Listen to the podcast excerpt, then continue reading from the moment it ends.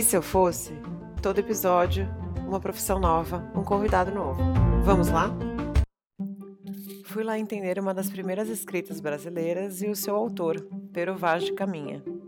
A história é um pouco diferente do que a gente conhece. Na verdade, ele queria trocar sua carta por um favor do rei.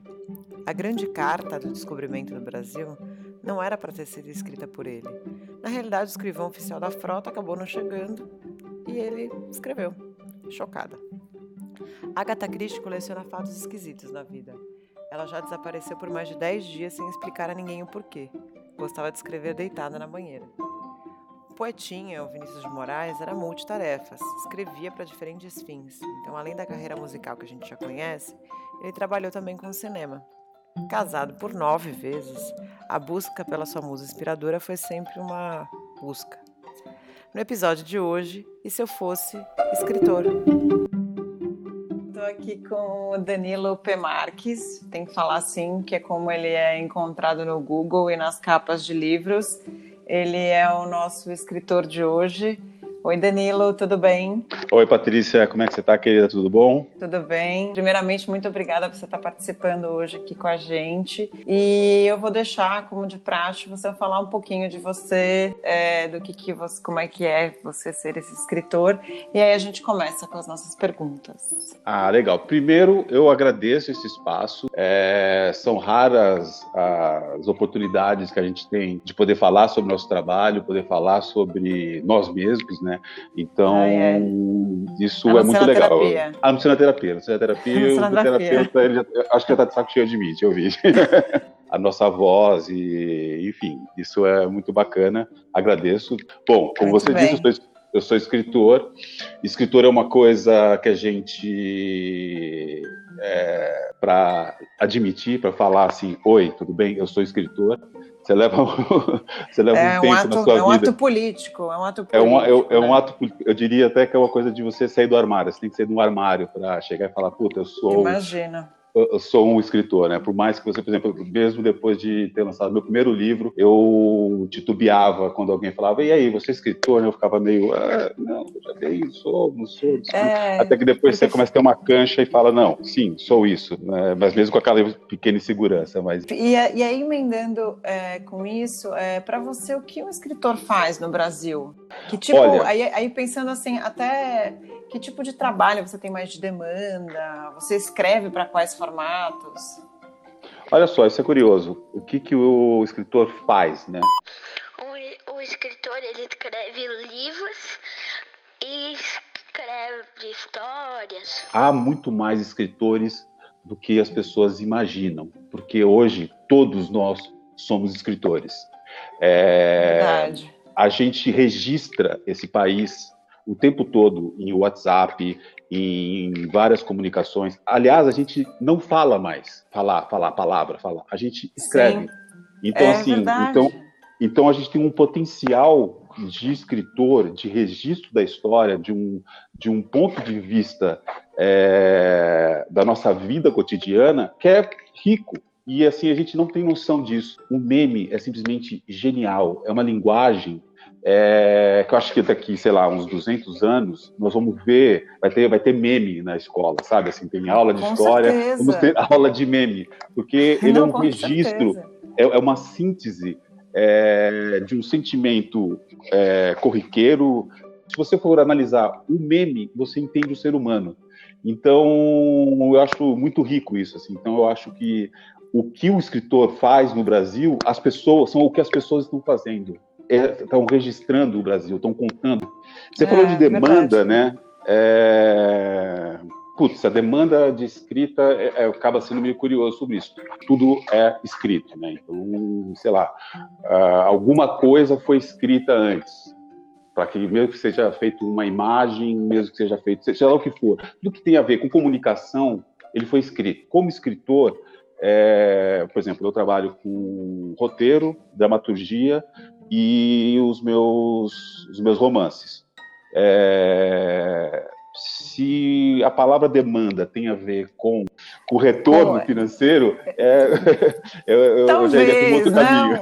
Talvez. Então, mas, mas, por exemplo, tem, por exemplo, uma literatura de autoajuda É só entrar numa livraria cultura, qualquer livraria. Enfim, é, tem, tem uma, uma questão das livrarias também, na decadência das, grandes livrarias. Mas enfim, mas entrando numa livraria você vê, sei lá, autoajuda, é o, né, o que está ali sempre. Eu participando de feiras literárias, é, eu vejo muito uma demanda de literatura fantástica, terror, é, literatura fantástica de vampiros, tudo mais, umas coisas meio próximas de games.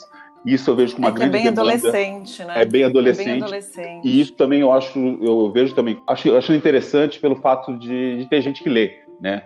É, é, é se, claro. se, se, se publica e, e, tem gente que lê, eu já acho bacana, né? E fora é, os é uma, livros. É uma visão incrível isso, né? Porque no final, no final do dia é, a gente fica.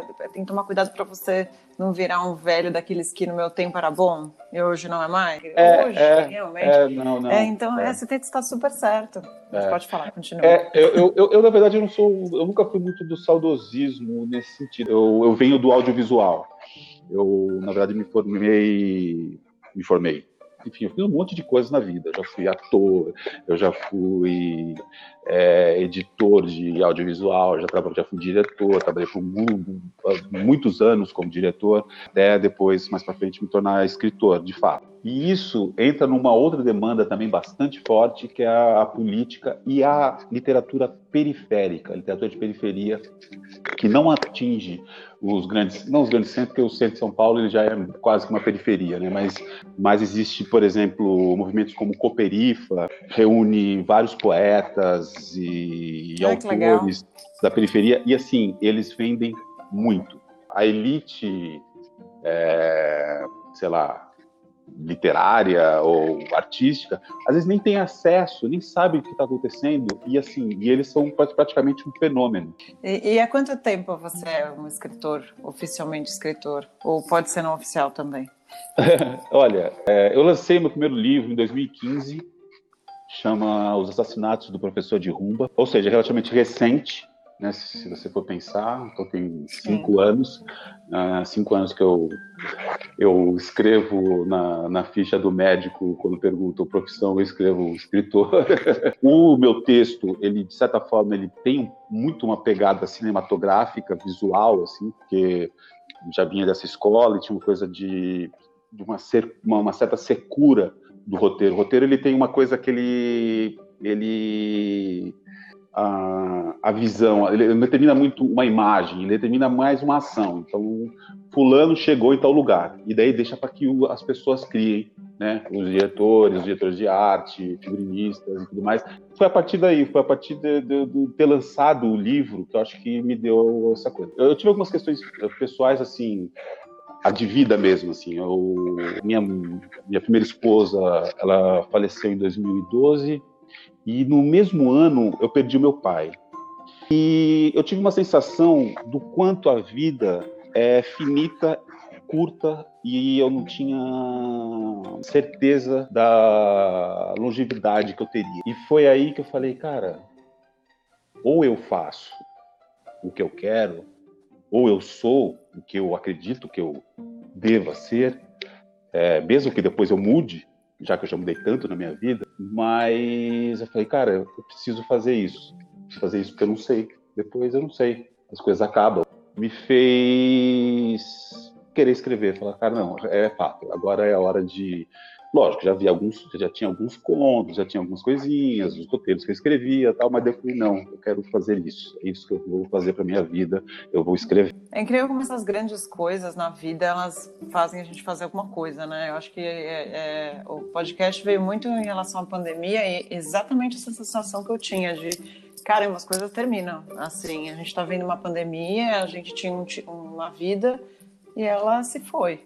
E agora é uma uhum. outra vida. Ou, ou se não, a gente acaba é, deixando de ser o que a gente é pelo que a gente faz.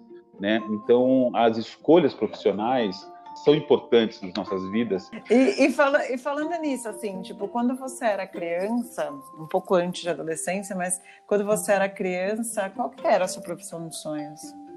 Profissão dos sonhos? Ah, então, eu acho que eu sempre quis ser artista, é, porque eu, o, o, artista tem um problema, diferentemente de algumas outras profissões, ele, ele é tolhido já dentro de casa. Então você fala assim, eu quero ser músico. O pai, a mãe já chega, isso é a grande maioria, né?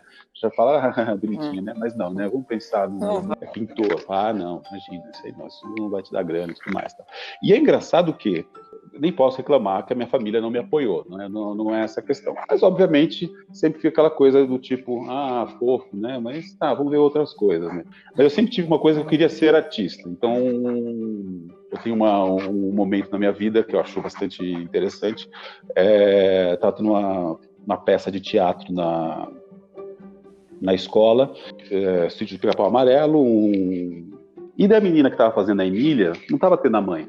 Ela tava, ela tava e, e ela era protagonista. Eu cheguei e falei, Ei, uhum. pode deixar, eu faço a Emília. Eu vou ser a Emília. Eu me assim, pô, isso, né? Eu tenho quase 50 é, anos, então, então você imagina isso. Não, você foi. eu 50 anos, eu falei. Exatamente. Eu fui a primeira menina a jogar futebol no colégio. E, assim, a primeira menina de futebol eu invadia as quadras, eu pulava nos buracos para entrar, porque ninguém queria. Os moleques queriam uma menina no, no, campo. Claro que não, eles queriam me matar. E aí eu fico pensando, hoje em dia, imagina se alguém põe uma menina fora do campo e fala, cara, mas é Meu, que bom, é. né? Daí, com 11 anos, eu comecei a tocar bateria, eu queria ser músico. É, então, sempre foi meio isso, assim. Tinha por volta dos 19 anos tal, eu falei, não, vou ser ator. Quero muito ser ator. E comecei a me dedicar a ser ator, e até que me dei bem. Primeiro que eu acho que as pessoas podem ser o que quiserem. Eu, eu, eu fico, eu penso num Boeing. Um Boeing, eu, quando eu vejo aquele painel cheio de botões, eu fico pensando, alguém sabe fazer isso daqui, alguém se dedicou a é, aprender isso daqui é. e, e ficou lá. Então, assim, para qualquer coisa que você vier fazer na sua vida, você precisa se dedicar a ser essa coisa. Daí eu descobri que eu não uhum. tinha realmente talento para me desenvolver nisso. Daí eu acabei, né, descambando para outras coisas. Então, os meus sonhos Sim. permeavam, assim, sempre essa a, a, questão artística. Eu até tenho uma pergunta aqui, assim, será que existe, você já viu alguma criança falar assim, eu quero ser escritora? Acho que hoje em dia talvez, né? Você, você, o que, que você acha disso? Eu não, eu não sei também te responder se me perguntasse. Eu sei responder, olha só que incrível. resposta olha que beleza, você é a pessoa certa para isso. Sim, Eu já sim, sabia. Sim, tem. Estou para vivenciar uma, uma situação agora muito interessante. A filha de uma amiga escreveu um livro, ela tem, ela não chega a ser uma criança, ela é adolescente, tem 14 anos. Ela já, já havia escrito há um, dois anos um livro, um livro. Assim, eu devo dar uma oficina para ela nesse tempo de pandemia, para mim vai ser uma delícia ficar com, ah, com ela incrível. Eh, ajudando né, nessa construção, nessa, nessa enfim, criar essa narrativa. É, é muito bacana. Na minha na minha profissão acaba ninguém, não acontece isso. Eu tava, eu tava reclamando esses dias, por que, que não tem a Barbie publicitária? Não tem, né? Por quê? Porque ela dormiu tarde, ela não tá com tempo de ser Barbie, ela não, ela não tá com grana, então ninguém quer essa Barbie em casa. Ela, ela, tem, ela, ela, ela tem um óculos gigante e um copo de e uma, uma, uma caneca de café. Né? Exatamente. Falando sobre até sobre essa oficina que você contou, assim, é, no começo do episódio eu falo muito sobre processo criativo, como que alguns escritores trabalham assim para ter suas ideias. Como é que funciona o seu processo criativo para escrever um livro, por exemplo? É, então, é... eu por natureza não sou um cara organizado. Escritor bom, você tem que ter uma boa letra, é, saber ter histórias para escrever? A minha vida ela é caótica e o momento que eu encaro e falo, eu vou escrever esse livro, putz, eu mergulho num universo, eu até aviso em casa, falo, eu, eu, eu faço um tratado assim, falo, então, gente, eu vou começar a escrever um livro. Passo, às vezes, três dias é, direto no, no, no, na, na, minha mesa é, e, e, viro noite. E daí tem dia que eu falo, não, hoje eu preciso começar mais cedo. E daí tem dia que eu começo a, a calcular números de página. Daí tem, tem dias que eu travo e falo, putz, não saiu, não sai, não sai, não sai. Fico girando do lado da mesa tal. Então eu não tenho muito uma. Um, Um método, um processo. Um método, um processo. Mas de, de eu não ter que precisar, por exemplo, de inspiração. Inspiração, tá, você tem inspiração, sei lá, da, da ideia de um conceito de um, de um, livro. Isso é o mais lindo. Essa era muito minha dúvida. Essa era muito minha dúvida sobre é, você ter um estalo. Assim, a gente vê em, eu sou muito do, do, cinema, então você vê em filme os escritores se isolando numa casa, numa colina. Fala assim, cara, que colina que as pessoas estão em São Paulo que você precisa escrever. Ou, ah, é um happening acontece na sua vida, você passa na rua, alguém esbarra em você, seus papéis caem. Tipo, como é, como é que em todo livro você vai precisar passar por isso? Eu acho que não, né? Então, como é que é uma inspiração? Eu nunca fui tão ator é, como autor. É, ou seja, eu nunca tive tanta observação sobre mim mesmo para que eu pudesse é, dar vida para situações. É meio clichê isso aí, mas é meio uma jornada meio assim, você entra num barco, você não sabe onde você vai terminar.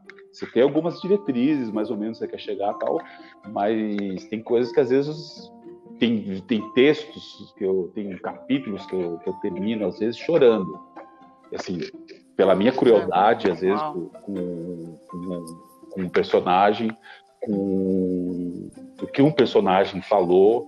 Eu, eu, eu chorei por uma dor que estava aqui em mim, e eu pus aquela dor enfim, escrever o negócio. Eu sei realmente... bem disso. É, é, muito, assim, é, sobre chorar, né? Eu, eu fui uma adolescente muito.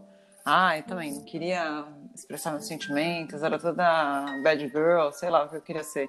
Enfim, e aí eu, às vezes, eu precisava chorar, eu não conseguia pela situação específica, aí eu começava, eu via um, via um filme Falei, não, esse filme é de chorar, as pessoas dizem que é de chorar para dar uma forçada para ver se eu conseguia viver aquilo.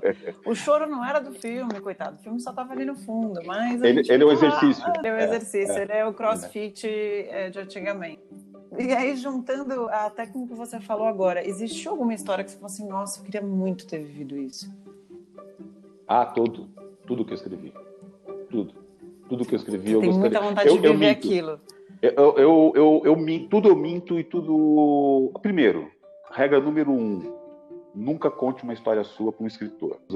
É, é que as coisas estão ali, né? Estão flutuando. E às vezes você vem e fala, puta, isso aqui se enquadra muito bem. Então, assim, eu uso muitas coisas minhas, mas também eu disfarço muito, eu floreio muito, eu, eu, eu me escondo muito. Então, tem muita coisa. Isso é. Você organiza bem isso, você organiza, você organizou uma dúvida minha para sempre, porque eu, eu, ficava com isso na cabeça, eu li algumas coisas e falava assim, mas cara, não tem nada a ver com esse cara, eu, eu conheço. É, você ser um cara, às vezes você, você mentir para você mesmo para que né, a, a, história ela saia, e, e, tem um pouco de é, você é. ali, né, imagina. É, quando você mente... Eu ia perguntar se é muito difícil escrever um livro. É isso, eu sou um bom mentiroso. Quando você mente, a sua mentira só é crível quando você usa de elementos é, reais. É, então, uma boa mentira é muito detalhada.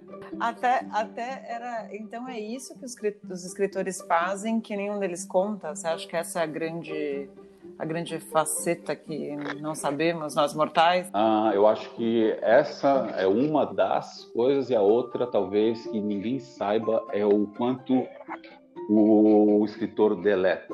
Como a assim? Gente, a gente escreve a frase e apaga. A gente escreve a frase e apaga. E escrever é fazer um, uma renda, um bordado. Como se fosse, você vai, vai bordando. E as bordadeiras, as mulheres rendeiras, elas desfazem também, né? Olha só que, que frase boa. é. Que frase boa. E, e, e, e, quais as expectativas que você tinha antes de seguir sua carreira? Elas foram atendidas? Algumas não foram?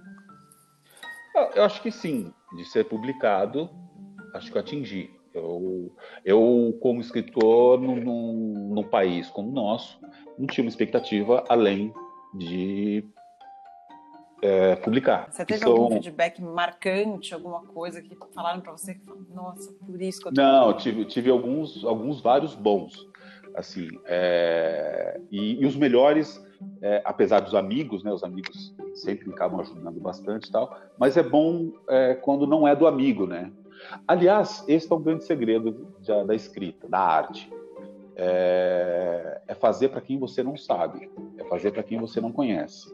Porque para quem você conhece, você já vai fazer de um jeitinho. Já tem os chopes, né? Não, já tem é, os chopes envolvidos. Já é. Exatamente, exatamente. Aliás, eu gosto muito de escrever é, como mulher. Assim, eu, eu, embora já fui muito, Olha só. embora obviamente eu fui muito criticado sobre isso, é, gosto de entrar em temas bastante difíceis, então escrever sobre é, refugiados, sobre o porra, mas tem um lugar de fala e tudo mais. E até respondo assim, cara, na verdade, assim, eu tenho uma fala de um lugar não, e não estou no lugar acima é, de uma maneira vertical, eu estou horizontal, eu, estou querendo entender, e o meu jeito de entender é tentar ser.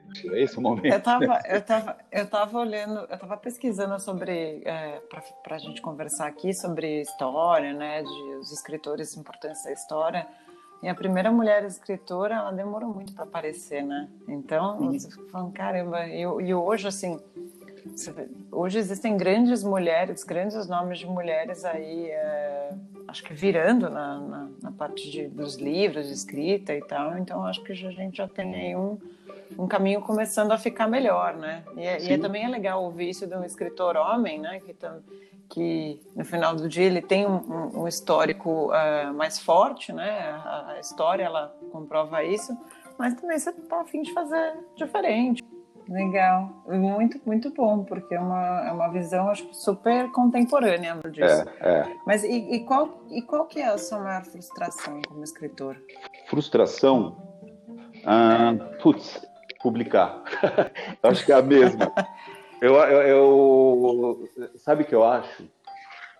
Primeiro que assim, quando eu termino um livro, é aquilo que eu te falei, eu, eu entro no universo, né? Te contei, fico lá dias, não sei o quê, dentro do escritório, é, e vivendo aquilo, e pensando, e, quando eu termino o livro, eu tenho um esvaziamento muito grande. Eu, eu perco um sentido na vida. Assim, cara, tá, terminei o livro. Nossa, imagina, é um relacionamento. Né? Exatamente, né? é, é, E, e, é. e pra que que você, qual o sentido disso tudo? Eu fico imaginando o cara que sobe o Everest. Ele fala, puta, cheguei no Everest mas deve ser a coisa mais horrível descer o Everest, voltar do Everest. É, porque já foi. Já eu, foi. Eu, sou, eu sou a pessoa que ama planejar festa, mas durante a festa. Sim, sim. O melhor, o melhor da festa, festa é tá esperar por ela. E qual que é a sua palavra favorita? Tipo, daquelas quando você vai escrever uma estrofe, você fala, nossa, essa palavra é muito boa, ela sempre funciona. Eu não sei se funciona, mas é uma palavra que eu amo. É oblíqua ou oblíquo oblíquo? Porque eu acho que tem muito a ver com o meu texto, acho que tem muito a ver com a minha vida. É, tinha vontade de. Olha só, vou começar a usar. É, eu acho bom. Eu queria ter uma tatuagem é? oblíquo. Sabe assim? É. Me, me... É, a minha palavra atualmente é chateada. Então chateada. Eu, eu pretendo mudar de palavra. E com hashtag ainda, né? É, e com X. É, exatamente. E, que, e, quem hoje você seria quando crescesse? Vai, ah, eu posso escolher a... que profissão? Ah, eu acho que eu seria músico. Mas é muito mais legal, né? Sei lá, Kate Richards, ah, queria, ser, queria, ser, queria ser eterno, né? No, no, Kate Richards, é, no momento de, no é momento, queria ser vampiro. É, no momento de pandemia.